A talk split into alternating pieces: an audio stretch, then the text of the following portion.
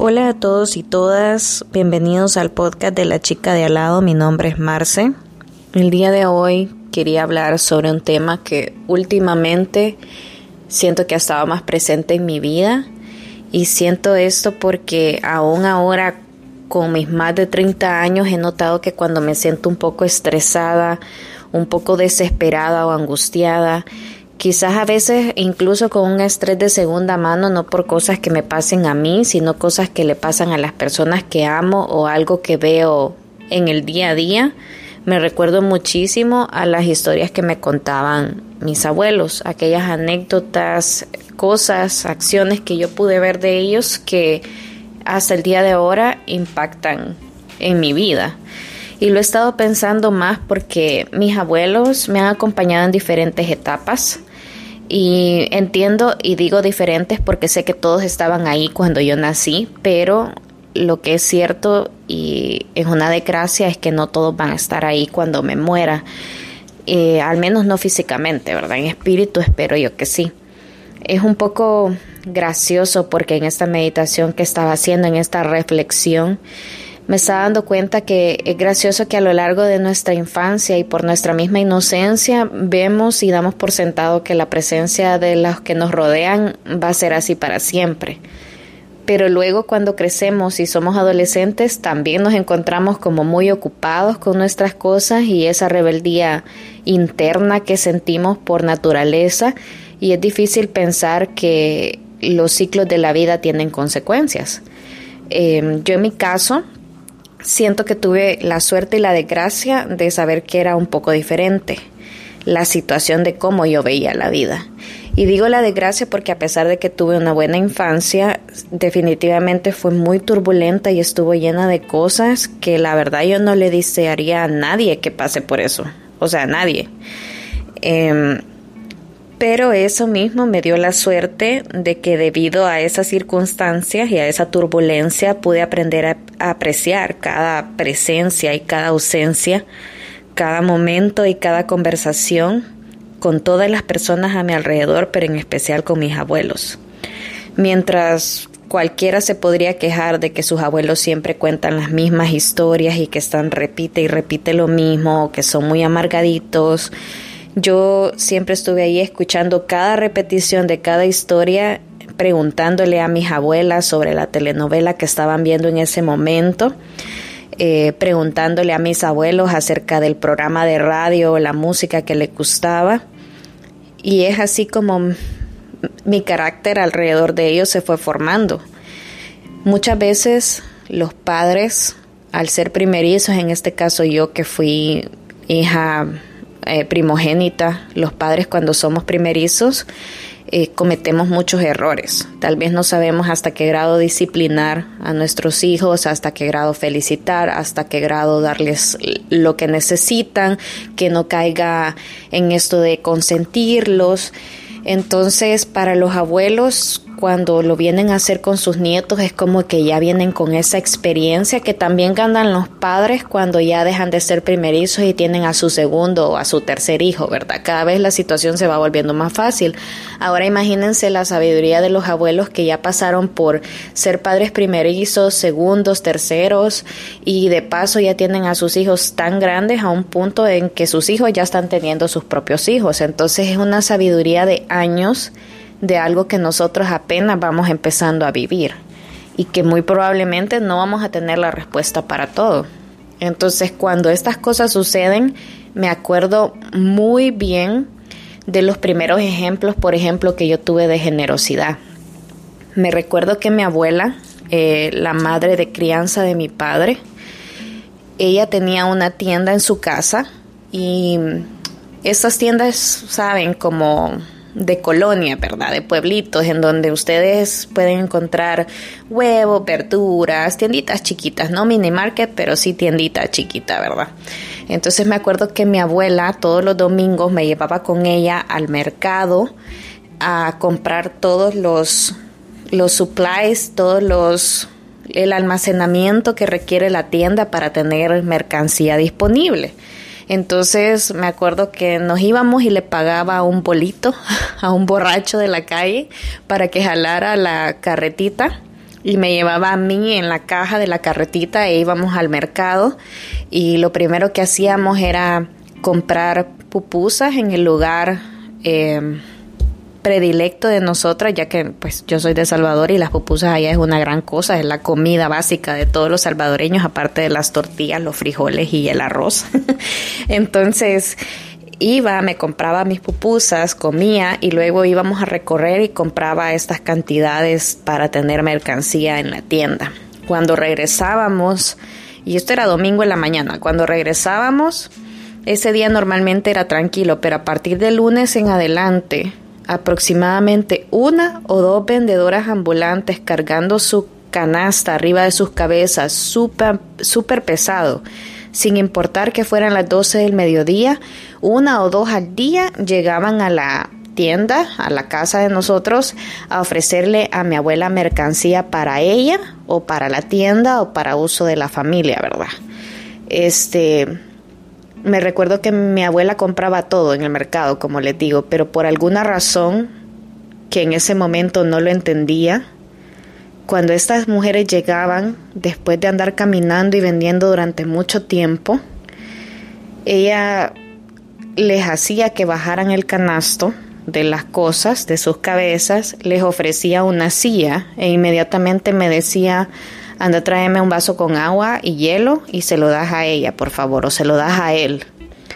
Y salía yo corriendo a agarrar el vaso y se lo daba y ella inmediatamente era como, gracias mamá, este, ¿qué le voy a dar ahora, verdad? Y mi abuela miraba el canasto y empezaba a escoger lo que le iba a comprar y absolutamente a todas las vendedoras que pasaban les compraba al menos uno dos o hasta cinco colones de lo que llevaban, porque en aquellos entonces eran colones y luego cuando se convirtió en dólares compraba de 5 a 10 dólares a cada vendedora. Y yo siempre me cuestionaba por qué, o sea, por qué si acabamos de ir al mercado a comprar las cosas. Conforme fui creciendo, me di cuenta de que era su forma de contribuir y de ser agradecido por lo que ella tenía de dar un poquito de vuelta a las bendiciones que para ella Dios le daba. Entonces, cuando mi abuela falleció, una cosa que me asombró a mí muchísimo es que todas esas vendedoras llegaron al funeral de mi abuela y lloraron como si fueran parte de la familia. Mi abuela falleció cuando yo tenía 19 años, entonces pasaron muchos años desde que yo nací e incluso antes que yo naciera, frecuentándola semana tras semana y ella en ninguna semana dejó de ofrecerles un asiento, dinero y agua o comida. Y el que la apreciaran de esa manera para mí fue una gran lección. También mi abuela tenía estos mesones donde las personas construyen eh, cuartos y se los alquilan a personas. Muchas veces llegaban a su puerta personas que no podían pagar lo que normalmente cobraría un cuarto en un mesón o en un apartamento. Llegaban familias enteras, llegaban mujeres solas, personas que vivían fuera de la capital de mi país, buscando ayuda y un lugar para donde dormir y comer mientras estudiaban o mientras trabajaban. Y mi abuela hacía siempre una excepción y terminaba cobrando a veces incluso menos de lo que costaba el cuarto que alquilaban. Luego estas personas cuando ahorraban suficiente dinero se movían hacia un lugar mejor y siempre regresaron a darle las gracias a mi abuela e incluso cuando llegaban le llevaban regalos. Personas que también llegaron a lo largo de su funeral a presentarle sus respetos y las gracias a una persona que para mí fue uno de los mayores ejemplos de generosidad que he tenido en toda mi vida. Así que ese fue mi primer ejemplo de generosidad. Creo que es una de las más grandes cosas que puedo rescatar de mi abuela Isabel. Y mm, así pasaron muchos años sin yo darme cuenta del gran ejemplo que estaba teniendo a mi lado. También recuerdo que mi primer ejemplo, por ejemplo, de aprender a no estresarme y me, me, da risa porque creo que todavía estoy perfeccionando eso, me tengo que recordar con mayor frecuencia, fue mi abuelo Daniel. Mi abuelo Daniel era una de las personas más relajadas que ustedes se puedan imaginar. Era policía municipal. No, era policía nacional. Realmente no sé de cuál de las dos era, para serles honesta no me acuerdo. Eh, cosa que tal vez le, le moleste a mi madre, pero él era policía y cualquier persona podría pensar que por ser policía era una persona con la mecha corta o paciencia bien limitada. Sin embargo, siempre pensé que mi abuelo era un policía justo. Él se retiró o dejó de ser policía después de que tuvo un accidente en la época de la guerra y pues lastimosamente se quebró su cadera y siempre andaba con un bastón porque patojeaba al caminar. Durante el tiempo que estuvo conmigo, siento que él siempre me daba consejos hasta para manejar. Típicos consejos que ahora cuando yo manejo me los repito día a día para poder tener un poco de paciencia. Siempre me decía, vos tenés que manejar a la defensiva, no porque tú manejes loco, sino porque no sabes cómo manejan los demás. Entonces tú tienes que manejar a la defensiva y realmente he tenido la suerte de encontrarme con tanto conductor loco en la calle y agradezco yo a andar manejando pendiente y tranquila que eso realmente me ha salvado de tener accidentes graves, eh, al menos hasta que Dios me lo permita o la vida me deje. Pero siempre me he acordado de esos consejos. También era la típica persona que cuando estabas en tráfico, y yo sé que muchos de nosotros lo hacemos porque hasta yo lo hago. Cuando estábamos en tráfico y él estaba manejando al costado de mi mami en, la, en el asiento del copiloto y mi mamá iba manejando, me recuerdo que yo iba atrás y mi mamá se empezaba a mover inmediatamente, el semáforo cambiaba a verde y él siempre le decía, ¿por qué te moves si todavía no avanzan? El hecho de que esté en verde no quiere decir que vos te vas a mover. Tenés que moverte hasta que el carro de enfrente de vos se mueva. Entonces, mientras tanto, tenés que tener paciencia y esperar. Solo pitar cuando sea o usar el, el, el pito del carro cuando sea prudente. Y yo caigo en ese error muchas veces durante la semana. De todos los días que manejo, lo hago. Entonces siento que todavía me vería quizás desde donde quiera que él esté y diría como burra, ¿verdad? Pero es algo que tengo presente. Siempre una forma muy calmada, muy atenta de resolver las cosas y siempre decía para toda hay solución menos para la muerte. Y cuando él lo decía, de verdad lo decía. Siempre trataba de buscarle una solución para todo, incluso para el carro viejo que conducía, que todos sus hijos y nietos le aconsejábamos que cambiara y que cuando por fin fue a cambiar ese picat rojo, que era casi una chatarra y él le llamaba pichirilo a esa chatarra, fue y se consiguió. Todos estábamos esperando ese día que él viniera con un carro más actual que le sirviera para movilizarse de punto A a punto B y me recuerdo que todos nos empezamos a reír cuando él ese día regresó con un carro más viejo que el que tenía antes. bueno, no tan viejo, era un poquito, quizás un par de años más nuevo, pero el carro venía sin pintura, destrozado y él se entusiasmaba con la idea de poder dedicarle un poco de tiempo a repararle y a pintarlo de nuevo. Me recuerdo que en su viejo carro, una vez que iba conduciendo con mi mamá, se le zafó la llanta y pasó delante de ellos. Y mi abuelo tuvo que parar. También una vez se le cayó la puerta mientras manejaba y durante todas estas circunstancias no sé cómo era capaz de tener tanta paciencia. De verdad que a veces quisiera haber heredado su paciencia, pero al recordar todas las inclemencias, los accidentes que vivía, las situaciones que como policía en la guerra a veces afrontaba y que a veces incluso él no quería afrontar, me da a entender que tengo que aprender de toda su paciencia y hacer la mía. De igual forma, siento que cada uno de mis abuelos me ha enseñado una cosa diferente. Mi abuela Marta, la madre de mi madre, fue una madre que tuvo que abandonar a sus hijos y dejarlos en otro país a cargo de mi abuelo y de mi bisabuela para poder irse a otro país en el que ahora yo vivo a buscar un futuro mejor. Buscando salir de una pobreza cuando todas las fábricas en nuestro país se encontraban quemadas debido a la guerra.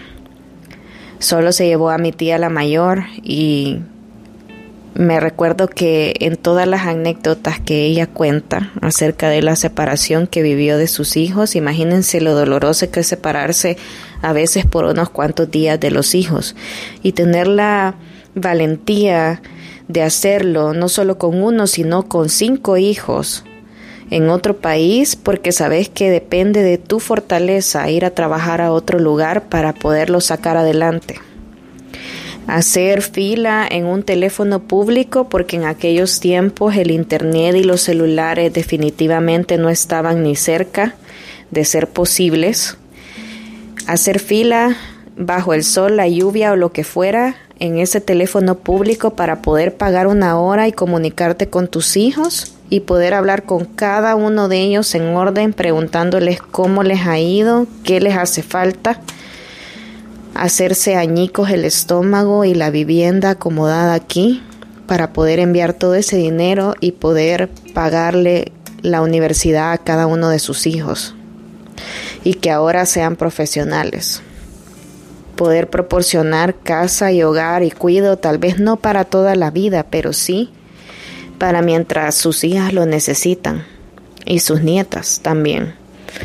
Porque cuando mi mamá y mi papá se separaron, mi mamá y yo no teníamos a dónde ir. Y la única que nos dio casa fue ella. Porque cuando mi tía y sus hijas se quedaron sin hogar y no tenían a dónde ir, la única que les dio casa también fue ella. Ser una madre anegada ha sido una de las cosas que más he aprendido de mi abuela Marta.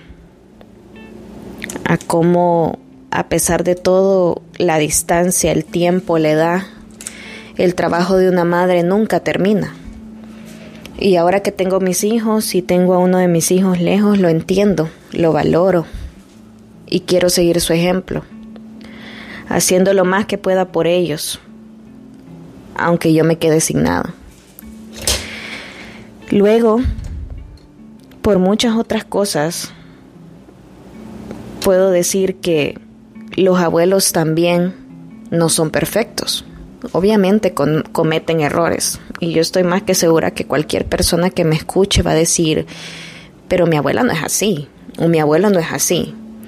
Dentro de toda la gama de abuelos de enorme corazón y un carácter inmaculable, también tenía a la mamá biológica de mi padre, mi abuela Lidia, cuya personalidad al inicio con la de mi mamá, ya se imaginarán, no compaginaba.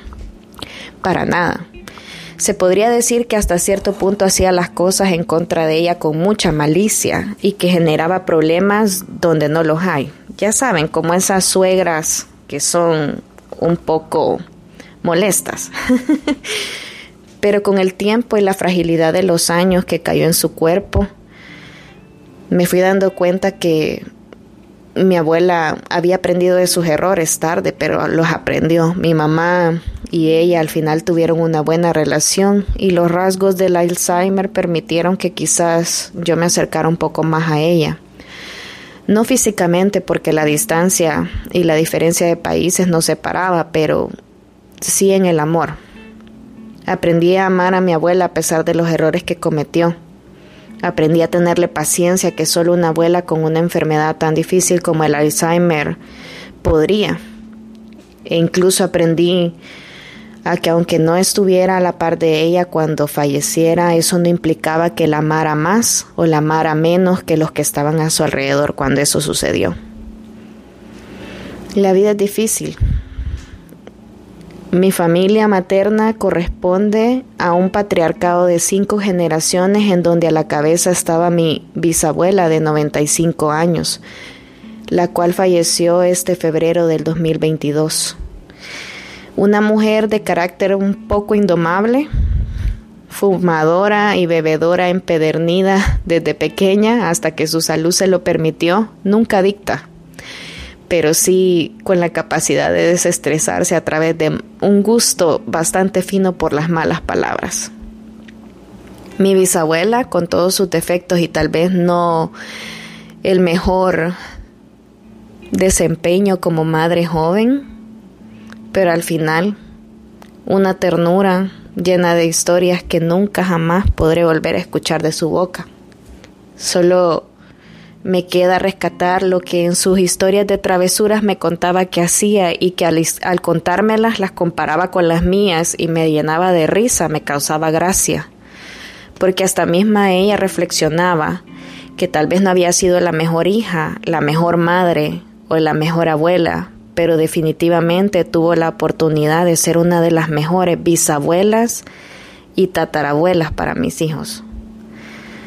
Los llenó de amor y les habló con tanta ternura con la que me habló a mí, incluso cuando ya estaba grande. Una señora que con su edad se volvió como una niña pequeña y cada vez que llegaba yo a verla a mi país natal, siempre me recibía con una sonrisa y un abrazo, sin importar cuánto tiempo hubiera pasado yo sin verla. Así que si algo aprendí de mi bisabuela y de mi abuela paterna, es que nunca es tarde para ser quien queremos ser y ser una mejor persona. Ser una buena persona no implica tampoco ser perfecto. Constantemente me critico mucho a mí misma y siento que no tengo espacio para la mediocridad o a veces para cometer algún error. Así que ustedes y yo aún vamos a seguir aprendiendo de la vida, pero es importante empezar a valorar a las personas que están a nuestro alrededor y que nos están enseñando estas lecciones silenciosas que nuestro cerebro quizás solamente va a entender hasta que ya esas personas no estén. Valoren a sus abuelos, valoren a su familia, aprendan todo lo que pueden aprender de ellos. Si todavía estás con ellos, visítalos más seguido. Escuchalos las veces que sea necesario escuchar, aunque te repitan la misma historia una u otra vez. Mostrarles interés por sus cosas.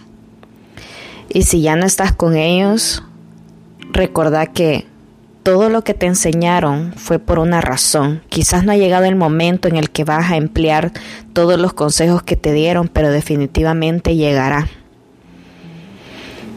Así que para los que me conocen ahora saben un poco más por qué mi carácter quizás es como es. Gracias por haber escuchado. Espero que hayan aprendido un poquito acerca de todos los abuelos y de que cada uno es diferente y especial a su manera. Les deseo que tengan una bonita vida y gracias por haber escuchado un episodio más de La chica de al lado.